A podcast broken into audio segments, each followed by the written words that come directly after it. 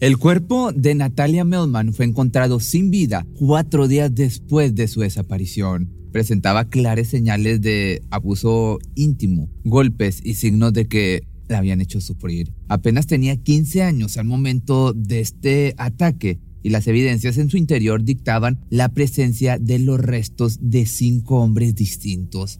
Se decía que semejante atrocidad era obra de los mismos oficiales de policía que debían velar por la seguridad de los habitantes. Se decía también que por eso habían querido atribuir la desaparición a una escapada de adolescente. Por todos los medios buscaban archivar el caso sin llegar al fondo de todo. ¿El motivo? La teoría de que los funcionarios públicos estuvieran involucrados era absolutamente cierta. Cinco de ellos habían sometido, amedrentado a esta chica, a esta niña, la madrugada del 4 de febrero del año 2001 en el área de bares de Miramar.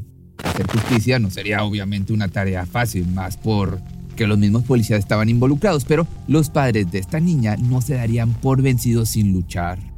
Yo me quedé justamente para eso, para que cuando me vean a mí la vean a ella, este, caminando por, por Miramar. La lucha es el único camino y yo seguiré luchando hasta el fin de mis días. Natalia Mariel Melman había nacido el 13 de marzo de 1986 en Buenos Aires, Argentina. Siendo la tercera hija de Laura y Gustavo Melman, por un tiempo tuvo el papel de hermana menor hasta que otro integrante se unió a la familia. Su estilo de vida era relativamente bueno, no tenía carencias, pero sí debían trabajar muy duro para brindar alimento, calzado y educación a los cuatro niños. Siempre soñando con una vida mejor, el matrimonio decidió que lo mejor era partir de Buenos Aires y buscar nuevas oportunidades a Miramar. Entonces, el 7 de noviembre del año del 92, tomaron sus cosas y se marcharon del único hogar que habían conocido y aunque con un poco de melancolía por comenzar desde cero en otro lado, en realidad les esperaba el paraíso. También conocida como la ciudad de los niños, Miramar se caracterizaba por su belleza natural. Lejos de ajetreo de la ciudad de Buenos Aires, aparentemente era un hábitat tranquilo donde los pequeños crecerían sin correr los peligros que hay en las grandes ciudades. Además, siendo un lugar turístico, pensaban en la posibilidad de poner un restaurante. Afortunadamente fue cuestión de tiempo que se estableciera y lograran el sueño del mencionado negocio familiar. Para entonces ya era 2001 y Natalia de 15 años se encontraba cursando la secundaria. Considerada una excelente estudiante, no solo le iba muy bien en clases, sino que también había sido elegida como abanderada en la escolta, que por otro lado, durante el verano se desempeñaba como mesera en el restaurante de sus padres llamado El Banquete. Ahí estaba aprendiendo el significado de trabajar duro la parte de la responsabilidad y el comenzar a ser más independiente, sobre todo si quería cumplir su meta de convertirse en un médico obstetra. Solía también decirle a sus padres que no había nada más hermoso que estar en el nacimiento de un bebé, motivo por el cual sabía perfectamente que su carrera profesional estaría encaminado a eso. Por otro lado, siendo aún tan joven, no podía evitar tener la necesidad de salir a divertirse. Tenía muchas amigas y tanto a ellas como a Natalia les gustaba muchísimo bailar, una actividad que tenían al alcance muy fácilmente considerando el lugar en donde vivían. Regularmente visitaban sitios en donde la música y el buen ambiente eran los protagonistas. Ahí se reunían todos los chicos de su edad, la pasaban bien y regresaban a casa casi al amanecer. Se suponía que era un lugar seguro, no peligroso, hasta que llegó el día en que todo cambió.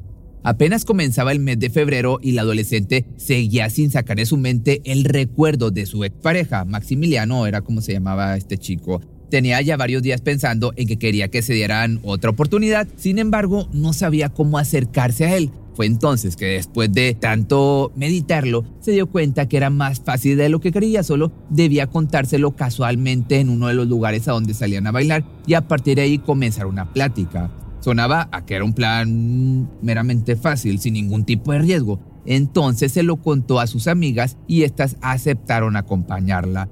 La fecha pactada fue el 3 de febrero de allá ya lejano 2001. Era un sábado común en el que muchos adolescentes se reunirían en el área nocturna de Miramar. Había varios bares continuos y los jóvenes se acostumbraban a pasar de uno a otro tan sencillo como caminar unas cuadras, unas calles. Y Natalia y sus amigas llegaron esa noche a un bar llamado La Cantina. Estaba ubicado a escasos metros del muelle de Miramar. La idea era bailar un poco, pasarla bien y ver si se encontraba Maximiliano por algún lado. Eran salidas de chicos jóvenes.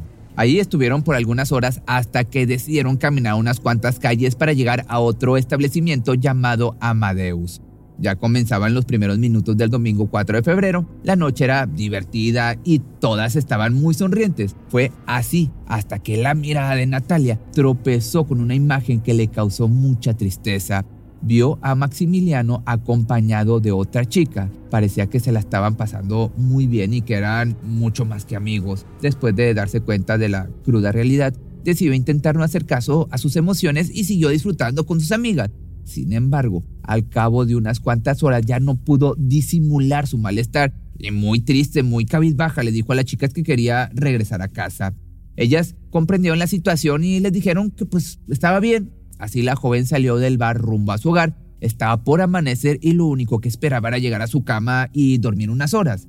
Obviamente no tenía idea de que detrás de ella se situaba la peor de las amenazas. Caminando por las calles de Miramar, rumbo a su casa, la chica no había notado que tras sus pasos caminaba otra persona cuyas intenciones pecaban de maldad pura. Su nombre era Gustavo Daniel Fernández, alias El Gallo, un sujeto con un pasado delictivo por el cual ya había pisado la cárcel. Tenía 30 años, el doble de lo que tenía esta niña en ese entonces y probablemente una relación de complicidad con algunos oficiales de policía. Esa madrugada fue visto por algunos transeúntes del área, iban detrás de la chica, pero nadie fue capaz de ver un poco más allá de sus intenciones, salvo una simple casualidad de caminar uno detrás del otro. Desgraciadamente ese trayecto estaba fríamente calculado y muy bien planeado, puesto que en tanto hubo oportunidad, Gustavo Daniel la tomó por la espalda para poder introducirla a la cajuela de una unidad policial que ya se encontraba esperándola. En ella iban a bordo los oficiales Ricardo Alfredo Suárez, Ricardo Anselmini y Óscar Alberto Echenique, sargento primero del Cuerpo de Seguridad de Buenos Aires, quien, como los otros dos, se encontraba cubriendo turno en Miramar.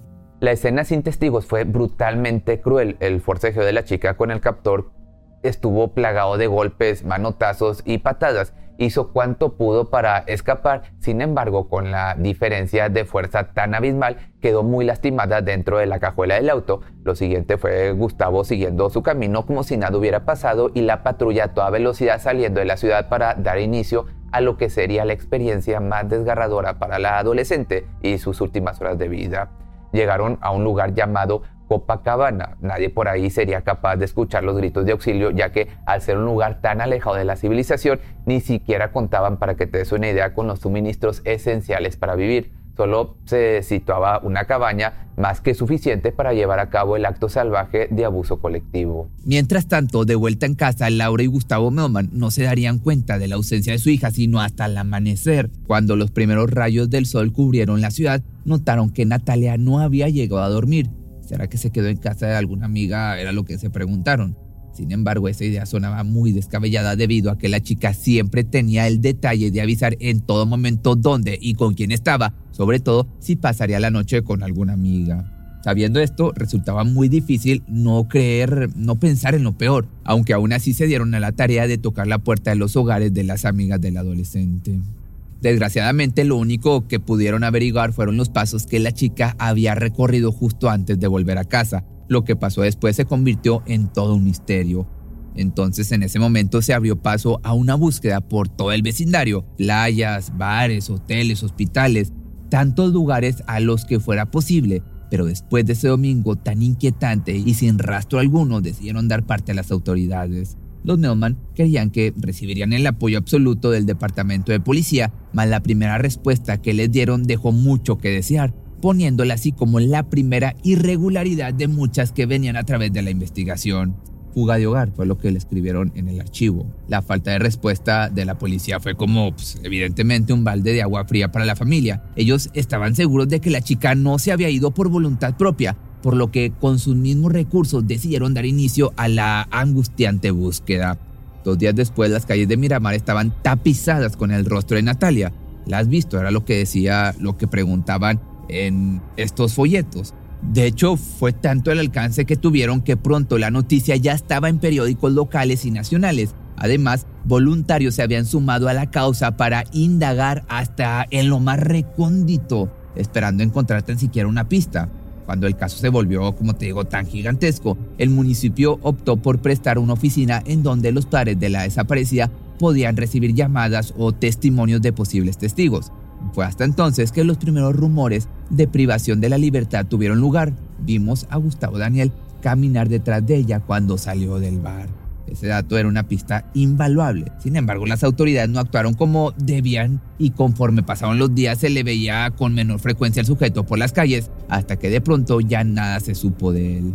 Para entonces la policía ya no podía deslindarse más del caso, por lo que se vieron en la necesidad de unirse a la búsqueda. Aparentemente se hicieron operativos y extendieron el perímetro mucho más allá de la cercanía de donde vieron por última vez a Natalia. Pero tampoco ellos pudieron dar alguna pista incluso la que tenían con respecto al sospechoso Gustavo Daniel, la habían desechado tan fácilmente que de más nada se volvió a saber de él y a causa de tanta indiferencia comenzó entonces a rondar el rumor de que probablemente algunos oficiales de policía pudieron estar coludidos en el caso, incluyendo los nombres de quienes esa noche estuvieron en turno, especialmente Ricardo Alfredo Suárez y Óscar Alberto. Pronto la sensación de impunidad invadió tanto a la familia de la víctima como al resto de los habitantes, dando lugar a una serie de manifestaciones en donde voluntarios salieron a las calles a clamar justicia, y una investigación mucho más seria y eficiente. ¿Dónde está Natalia? Era la pregunta que todo mundo se hacía. Desgraciadamente la respuesta llegaría el 8 de febrero de la peor manera posible. Por el vivero Florentino Ameguín, una persona se encontraba recolectando leña. Se suponía que dicho lugar ya había sido completamente inspeccionado por las autoridades, supuestamente. Nada se encontraba ahí mientras tanto, sin embargo, ese día el transeúnte notó algo muy extraño sobre la tierra parecía un bulto que sobresalía de forma muy peculiar. Cuando decidió mirar más de cerca quedó totalmente en shock. Era el cuerpo de una mujer con evidentes marcas de sufrimiento y en estado de descomposición. Tan pronto se dio parte de las autoridades correspondientes, casi no existía duda de que se trataba de Natalia. Presentaba marcas de que le habían cortado la respiración y evidencia de abuso íntimo de una manera sumamente salvaje pero fue hasta que los forenses realizaron su labor que efectivamente dieron la identidad de Natalia al cuerpo de la mujer o de, la niña. Naturalmente la noticia se esparció como pólvora llegando a todos los rincones de Miramar. Especialmente le llamó la atención a un hombre llamado Bernardo, quien a modo de apoyo y como voluntario había iniciado una especie de cabalgata por el lugar del hallazgo tiempo atrás nada había ahí, según recuerda, pero lo que sí ocurrió fue la intervención policíaca que le prohibieron seguir transitando por el área. Días después se dice que justo ahí se había encontrado el cuerpo. Eso le parecía sumamente extraño y sumado a todos los hechos anteriores, tanto como dejar ir al principal sospechoso, como los rumores de los oficiales, claramente se escondía información relevante. Claramente estaban tapando algo. Los habitantes de esta ciudad de Miramar, lejos de calmar su ira y descontento con las acciones de los oficiales, pusieron más empeño en presionar para que se llegara a la verdad. Llegaron incluso al grado de recurrir a la violencia hasta destruir los muros de la comisaría. Era muy evidente que no estaban dispuestos a dejar que el caso se archivara para luego quedar en el olvido.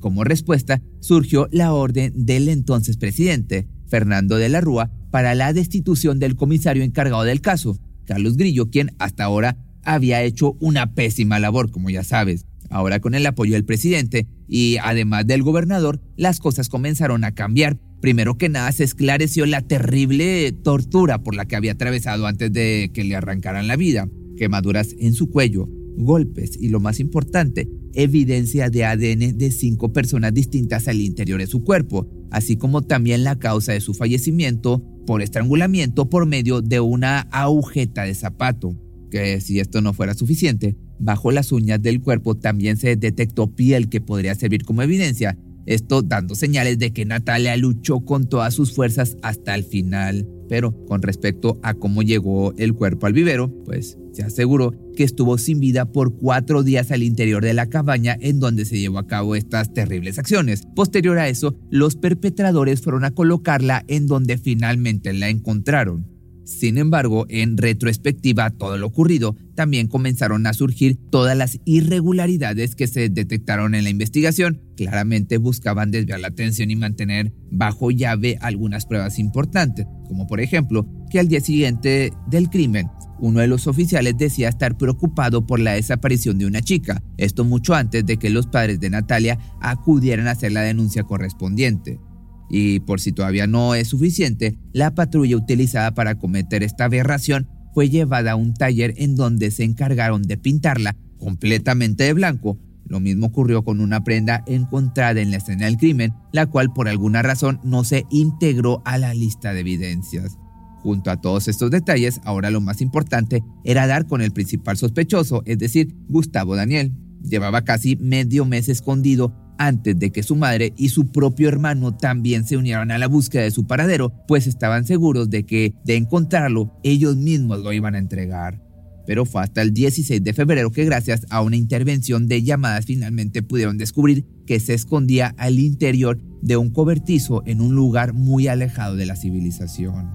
Y como suele suceder en todos estos casos, y tal cual un cobarde, Dijo no solo ser inocente, sino ser una víctima de los mismos oficiales que aparentemente lo habían interceptado junto con la mujer con la niña la madrugada del 4 de febrero. Hasta ese momento salieron a relucir los nombres de los oficiales acusados por ser los responsables. Incluso el propio Gustavo Daniel pronto cambió su versión para confesar su participación en los hechos. Dijo algo así como yo solo la subí a la patrulla y luego ellos se la llevaron.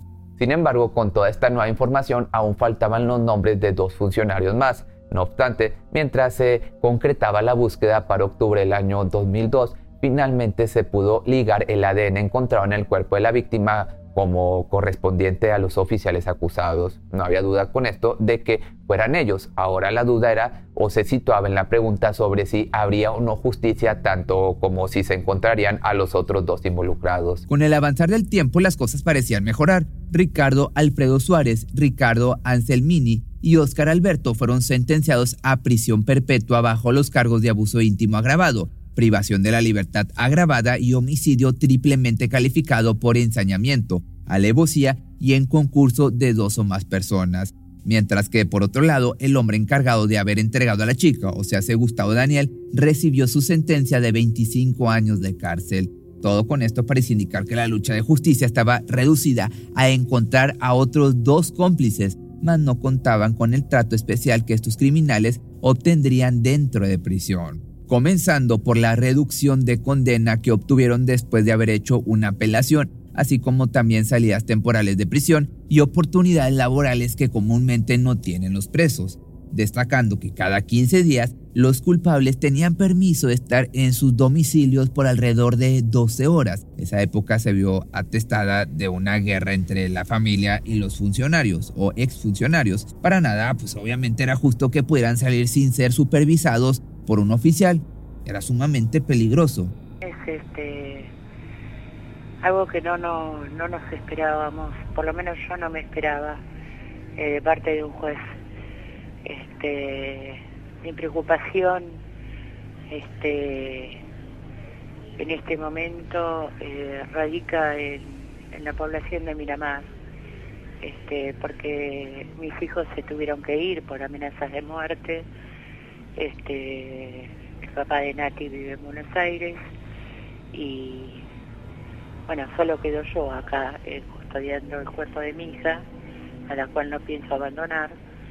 Y mi gran preocupación, eh, ya le dije al juez si él piensa venir a vivir acá o, se va a llevar como vecinos estos asesinos, porque su decisión este, eh, de largarlos eh, cada 15 días, 12 horas, es un peligro para la población de Miramar. Aproximadamente tres veces solicitaron ese permiso luego de que por lucha de la familia se los revocaran, pero siempre lograban salirse con la suya. Mientras tanto, por otra parte, Gustavo solo cumplió la mitad de su condena cuando fue puesto en libertad.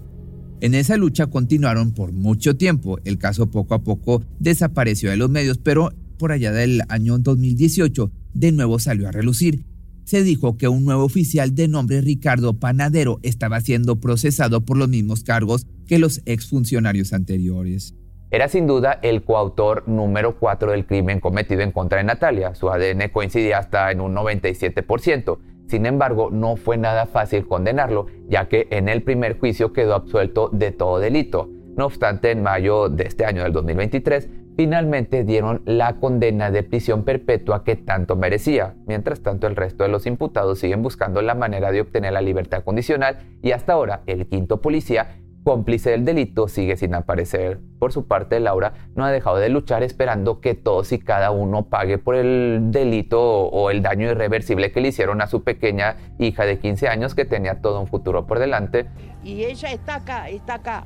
Por eso luchamos, porque ella vive, ella vive, vive. Camina las calles de Miramar, estudiaba, bailaba, jugaba, nos daba amor, nos daba alegría, y ellos nos quitaron todo eso. Nos quitaron el futuro de Natalia. Nos quitaron el futuro de lo que es verla casarse, tener hijos, hacer lo que ella quisiera. Nos quitaron todo eso. Nos quitaron hasta su amor. Nosotros lo tenemos igual. Nosotros y por eso luchamos.